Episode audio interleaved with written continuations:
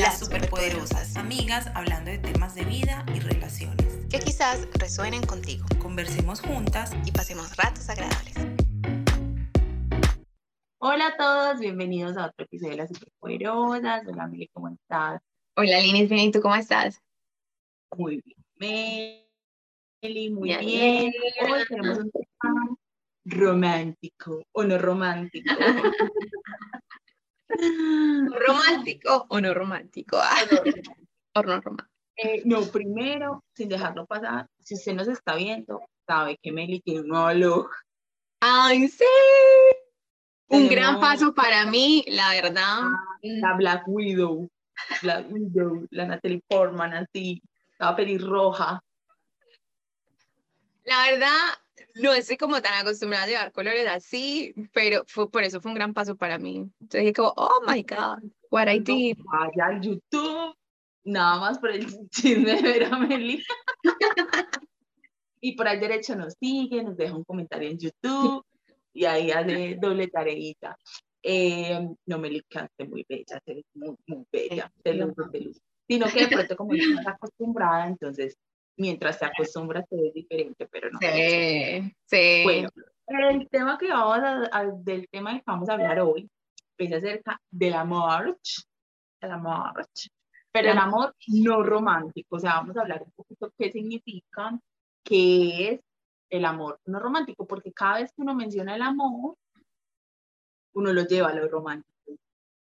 O sea, Liz, la verdad es que yo cuando te propuse este tema, yo estaba pensando en esas cuestiones de, mm, es de ese amor romántico que se nos vende, pero ese amor romántico que se nos vende, que es como, mm, como Betty la Fea, como la mujer así, súper tragada del hombre y hace cualquier cosa por él y, y el, el señor Armando puede hacer lo que se le da la gana y ella está ahí.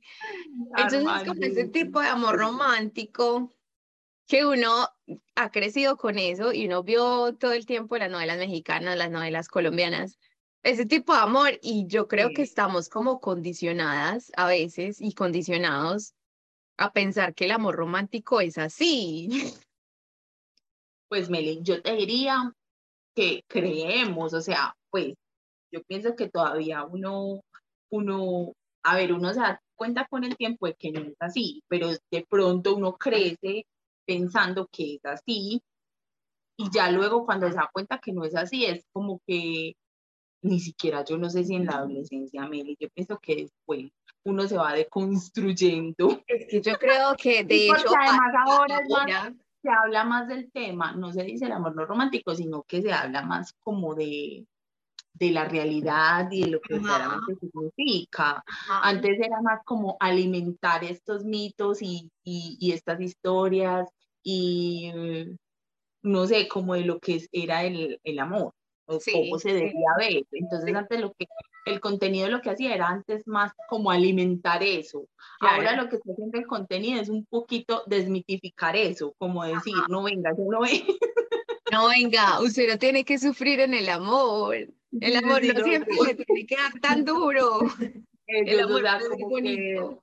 Que, como que el contenido ya está, o sea, hay mucho contenido de eso, antes no. Demasiado. Comenzando por, yo me, estaba haciendo, Lina, uno que le encantan los tríos amorosos, por ejemplo, en Vampire Diaries, en, en Eclipse y todas estas cuestiones que yo decía como, ay no, qué sufrimiento, qué pereza. Ya ahorita yo digo eso, como que, ay no, qué pereza, tanta pelea, tanto llorar. tanto llorar. Meli, yo leyendo para el tema, encontré un artículo súper chévere que decía muchísimos puntos, muchísimos puntos, eran como 20 puntos de lo que era como el amor romántico y como el amor real, así lo ponían, como el amor romántico. Y yo, eh, aparte como dos o tres que me llamaron mucho la atención, que veo que son como los más comunes, no solamente los más comunes, sino los que también más se han, alimentado, se han hecho contenido de eso y que también yo no sé por qué caemos en esas. Por ejemplo, uno, eh, con el amor voy a cambiar a la otra persona. Horrible. Entonces, como que mi amor va a hacer que el otro cambie, yo lo voy a transformar, yo lo voy a mejorar, yo voy a hacer que esa persona sea, sea lo mejor que sí, porque mi amor es suficiente. Entonces decía, ¿qué, ¿qué pasa? Que en las películas, y además me encantó porque ponían en el artículo eso, como que en las películas eh, siempre la chica o la mujer buena, devota, termina salvando al hombre malo, al hombre rebelde, al hombre inestable. Y ella lo cambia con su amor y entonces él se enamora y ella logra que él cambie. Eh, entonces, decía, ¿y cuál es la realidad? Decía, el amor no se trata de cambiar a nadie, podemos negociar y llegar a acuerdos. El amor se trata de aceptar y compartir. Y yo decía, no, este artículo está. No. Vamos a ver si se los dejamos en la cajita de la descripción porque son muchos puntos. Y me encantó porque decía eso, como que el amor romántico, cómo, ha cre pues, cómo se ha alimentado el mito y como que cuál debiera de ser la realidad y de lo que verdaderamente pero Melissa es muy común, Crepúsculo, claro. 50 Pero además, es que son como, es que eso, a eso voy, que es que yo creo que hemos crecido como con tantas cosas de ese tipo que uno justamente le presentan el personaje el hombre rebelde, difícil y no sé qué, y uno se siente atraído por ese tipo de hombre, entonces es como que por ahí ese meme, ay, pero no recuerdo muy bien cómo dice, el que dice como, como, ¿para qué se va a ir usted a recapacitar Gamín? Pues, o para qué... o sea, porque estaba pensando en ese mismo. Porque está buscando siempre el que es un desastre. Qué agotador, qué agotador. agotador. Meli, por ejemplo, 50 sombras de Grey. Sí. Que, entre comillas, ella lo salva a él, pero porque él era un hombre muy frío y muy no sé qué. Pues, entre comillas, no era un hombre como que malo, o sea, era trabajador, no sé qué, bueno pero tenía otras cosas en su personalidad, como que ella lo vino a cambiar. Claro. él no se quería comprometer y ella hizo que él se comprometiera.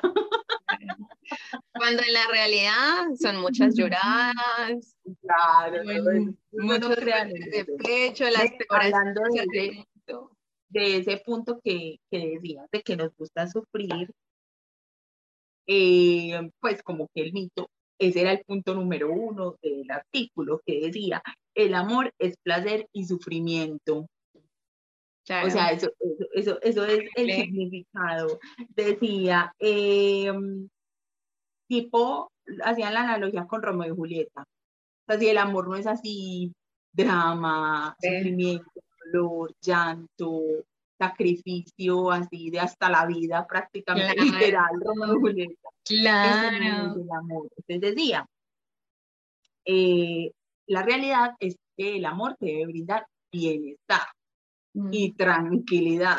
Tranquilidad.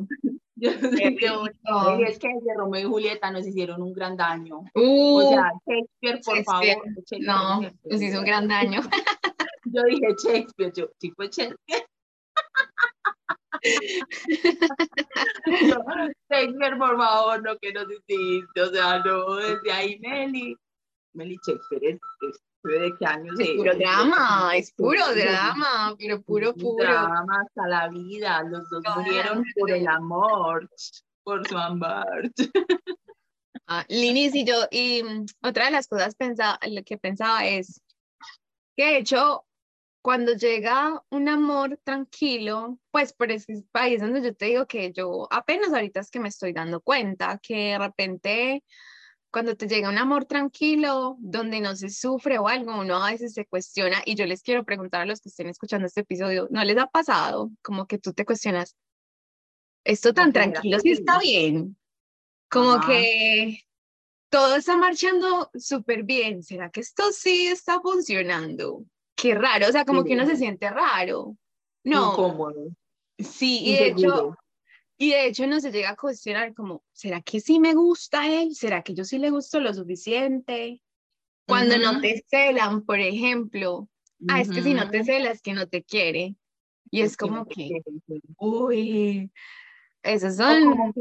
si te deja ser, si te deja, si te da como libertad, entre sí, comillas. Sí. Pues, y ahí como reteniéndome, como, como abarrándome, como Meli, y esto también no solamente yo siento que se lleva al amor de pareja, sino que hay muchas cosas de este amor romántico que las podemos llevar a, a nuestras relaciones, no sé, de familia, de mamá, de padres, de hijos, porque también a veces, Meli, también como que, por ejemplo, esto de que el amor lo va a cambiar, hay otro punto muy importante que es que por amor todo se perdona, entonces claro. ese también lleva también mucho como a la familia, como, no sé, a los amigos, a gente muy cercana, que a veces ese amor romántico también idealizado de la familia feliz, todos felices unidos, se, se permiten y, y, también se romantiza o, o, o, pasan muchas situaciones, porque, ay, porque no sé, porque es mi hijo, o porque yo soy la mamá, o porque, no sé, es mi padrino, mi madrina, y yo qué sé, entonces también como que se permiten muchas cosas, no sé por qué idealizamos. Claro. Pero le echamos la culpa a las películas y fueron las películas. o somos nosotros los que ya nacemos así con el porque, chip. Porque ¿quién creó las películas? O sea, las películas no se crearon solas. Porque es que siempre, Meli, dime si no siempre es Disney. O sea, primero las princesas de Disney. Sí. Ya nosotras Shakespeare, o sea, le llaman la Las películas. Pero, es que o sea, si no se pone, si no se pone a, a ver como cuentos así súper viejos de antaño, también, también, o sea, bueno, quizás la humanidad esa, tiene esa tendencia a, la autodestrucción, ah, pero bueno, ya nos pusimos muy filosóficos. Eh, sí, Linis, no sé. Eso de que, de, de, que decías de los padres, yo creo que ya lo hemos hablado también en, en muchas ocasiones, es como que igual al final uno se pone como en una posición de mártir, porque Exacto. lo hago todo porque eh, soy tu mamá y tengo que sufrir por amor, a pesar de todo lo que hagas, por amor. Exacto. Meli, hay otra que yo creo que ahí hemos caído. que dice que me encantaba. Que decía, sabe lo que te pasa sin decir nada. Y entonces la justificación, o sea, la otra persona debe saber qué te pasa a ti sin claro, nada. Claro, claro. Entonces la justificación es, es que si verdaderamente me quiere, me ama, debe saber qué debe me pasa, si yo no le haya dicho nada. Sí. O sea, ¿por qué damos por hecho de susurro? Es verdad, hay que decir. Claro, es verdad. No, él no entiende porque él me ama lo suficiente o ella me ama, entonces sí. Claro esa persona, si yo me puedo callar, él debe de suponer, debe de adivinar. Él no, claro. Tú. Claro, ahí es donde uno pone las expectativas, de que, ay, no, tú deberías, yo estoy pensando que tú me vas a dar un regalo y yo quiero este regalo y no comunicas eso y claro, y llega el momento en el que te va a dar el regalo y no te da nada y ya se desbarata Esos fueron todo. los tres puntos son muchos, los voy a dejar, los vamos a poner ahí en el, voy a ponerle el artículo en la cajita de descripción porque me encantó. Ajá. Pero son demasiados, realmente no, el tiempo no alcanza, pero esos tres creo, Meli, que son como de matemática básica. Ya. O sea, que, son, que son los que todo el mundo en algún momento ha experimentado o Sí. experimentado. Linis igual es como muy difícil de superar eso. O sea, yo, yo en esos momentos como que igual listo, uno es consciente, pero es difícil llevarlo a cabo en, en la vida diaria, ¿sí me entiendes? Yo todavía veo, ajá. yo todavía a veces veo, por ejemplo, Vampire Diaries, que Damon encanta. es ese tipo de, de personaje que es, Sí, me encanta. es divino, papacito, me encanta. Ah, bueno, por ejemplo, Eh, Damon. Damon es es, el, El vampiro rebelde, Sí. Las Eh, todas. todo el tiempo está, no sé, matando gente y la otra ahí súper entragada de él y sufriendo por él. Y es como muy, es muy interesante porque precisamente en ese triángulo amoroso, Estefan es como el amor más tranquilo, el amor relajado, pero al final ella prefiere bueno. a Damon, Y Damon es es el malo. El que es el rebelde. que hace todos los destrozos del mundo. Y yo todavía sigo viendo esa serie y, y me encanta Damon. O sea, es que esas son las contradicciones uno que hace. Pero es que Mary, el tema yo creo que también ha sido el error de la humanidad. Ha sido que, creo yo, ha sido que a veces como que no vivimos la ficción de la realidad. Y, Claro. querem- y queremos que la realidad sea como la ficción. Claro. Entonces también ahí es porque eh, nos ha influenciado y nos hemos como comido el cuento, la historia. Lo que a mí me parece muy difícil es como que ya que uno es consciente de muchas cosas, como hacer ese cambio en la realidad, porque igual ficción es ficción y la ficción está para entretenernos. Entonces, si bien hay unos cambios que se están haciendo importantes de narrativas, de inclusión, de no sé qué, porque es importante, también tampoco pues le podemos poner a la ficción como la responsabilidad como de, transformar el mundo, no. Pero lo que sí digo yo es como estamos tan condicionados desde tan pequeñas, pequeños por ver esas historias o por escuchar, no sé, a la gente hablar de esa cosa así romántica, es muy difícil cambiar esa cosa que tenemos condicionados desde tan pequeños y como tan claro. en la mente, así uno ya sea consciente, por eso tú dices que es como tan difícil, pero es porque es una cosa que lleva en ti desde muchos años. Sí, sí. Y hay gente, Meli, que se muere así. Ajá. Que vive toda la vida eh, idealizando ese amor así romántico de Romeo y Julieta, pues un, ejemplo, o sea, que si no es sufrido, que si no es llorado, que si no es dramático, no es amor. No es amor, es que eso es, eso es lo que a mí me raya, porque sí, no sé, sí, no sé. Me No, yo estoy súper pensativa, ya vi el tema.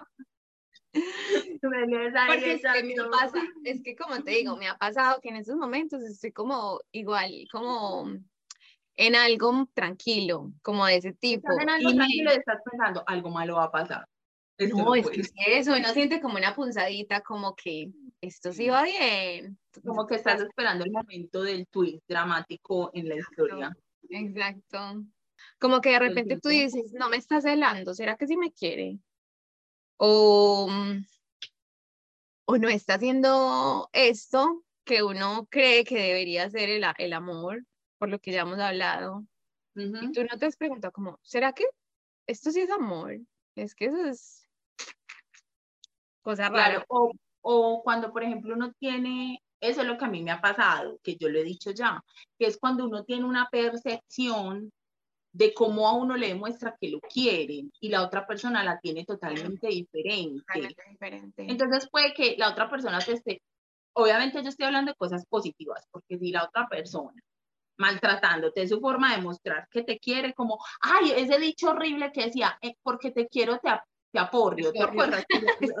te aporrio, o sea, que, o sea, que los que no entienden, que lo están viendo en otra parte, es como que porque te quiero, te, te lastimo, pues, o sea, te, te, no, o sea, no, o sea, Pero estoy hablando de que sí, de que muchas veces uno se cuestiona, pero también porque uno de pronto no sabe la otra persona cómo le está mostrando y porque uno tiene muy metido en la cabeza ciertas cosas.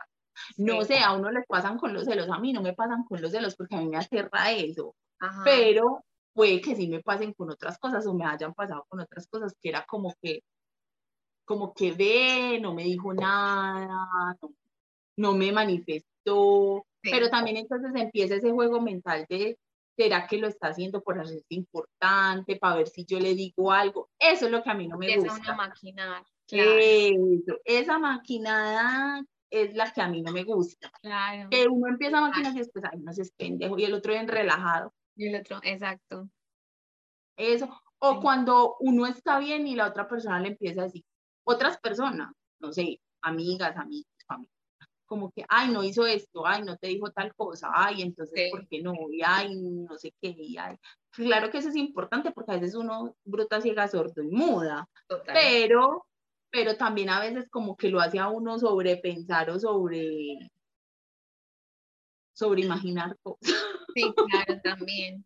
Sí, o sea, es importante hablar igual eso, lo que tú dices con los amigos y, tal, pero también como que saber tomar lo que te dicen y, y no sé, aplicarlo a tu relación y, y, así, porque tampoco uno terminar haciendo lo que todo el mundo le dice que haga con la relación.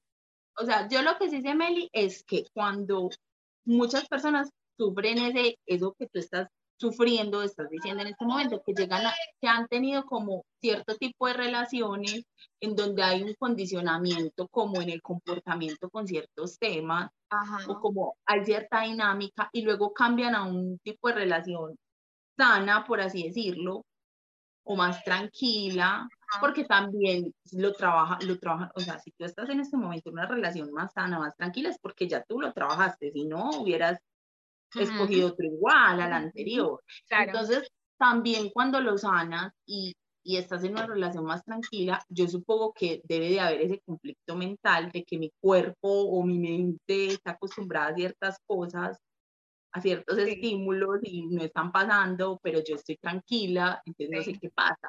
Supongo que también, de, porque también aquí me voy súper psicóloga, así que todo lo es.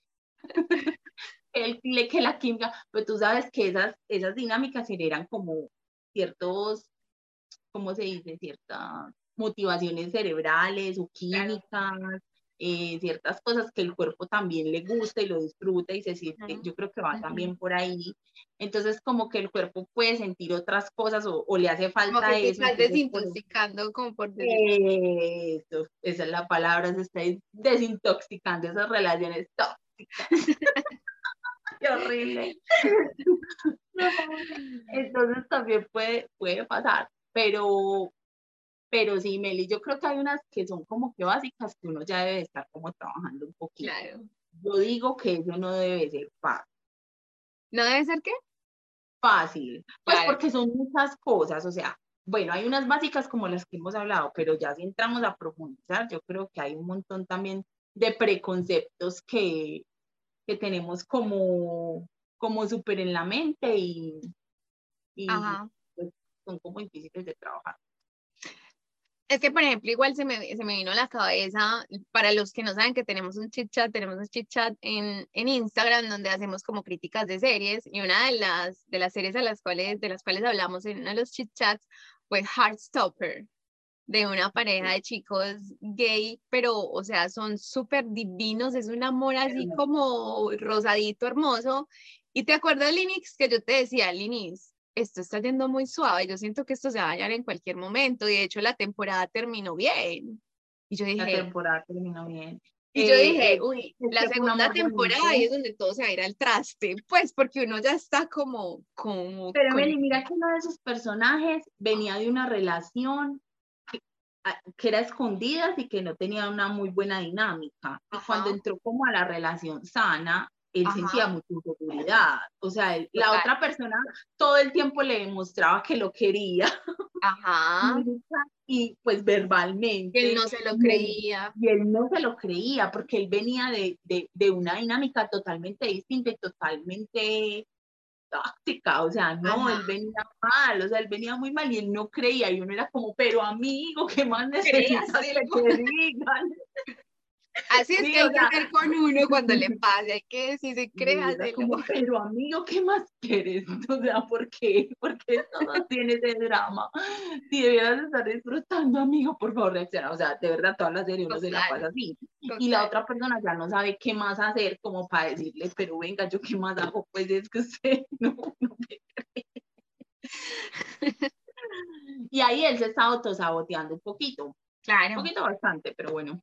No Yo creo que eso del autosabotaje es otro tema para otro capítulo porque también es muy interesante Pero bueno, Linis, ¿tienes algo más que decir? No, no más. Vale. Pues, Yo creo que vamos a... en los comentarios qué piensan, eh, qué les ha pasado y qué se han dado cuenta. Recuerden que tenemos Meli, un chat como Meli lo contó ahora. ¿En donde el chat, Meli? Lo tenemos en Instagram. Si quieren escuchar un poquito más sobre la serie que estamos hablando, justamente allá lo van a encontrar. Se llama Heartstopper. Y acuérdense de dejarnos comentarios de los temas que quieran que hablemos y ese tipo de cosas. Y no olviden suscribirse al canal. Nos vemos en la próxima ocasión. Chao. Chao.